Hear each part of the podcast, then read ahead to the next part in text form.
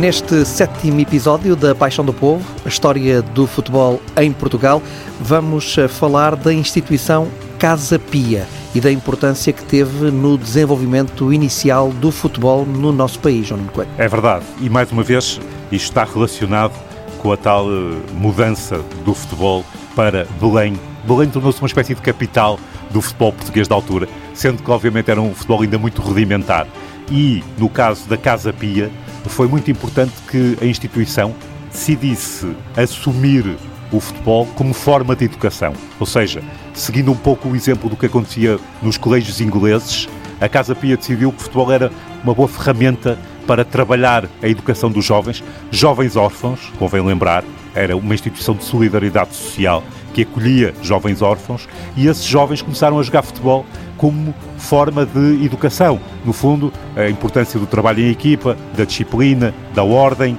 da preparação física também, uh, lá está, uh, tal mente sem corpo são, e isso acabou por ser muito importante porque os jovens gansos, assim eram chamados os jovens da Casa Pia, ainda hoje, eh, ainda hoje, claro, foram depois os grandes difusores do futebol em Portugal, nomeadamente porque o principal curso que era ministrado na Casa Pia era o curso dos Correios, que formava empregados de correio, e o que aconteceu é que estes jovens que jogavam a bola e tinham grande paixão pelo futebol, depois foram colocados por todo o país, nas diferentes estações de correio pelo país todo, e levaram bolas de futebol e a sua paixão pelo futebol. Portanto, acabou por ser muito importante esta integração do futebol na Casa Pia, no Mosteiro dos Jerónimos, fazendo com que, por exemplo, a equipa da Casa Pia fosse a primeira a conseguir vencer o Carcavelos Club, os ingleses do Cabo Submarino de Carcavelos, num jogo já com, digamos assim, com maior formalismo em 1898, é algo que ficará para sempre na história do futebol português e da própria Casa Pia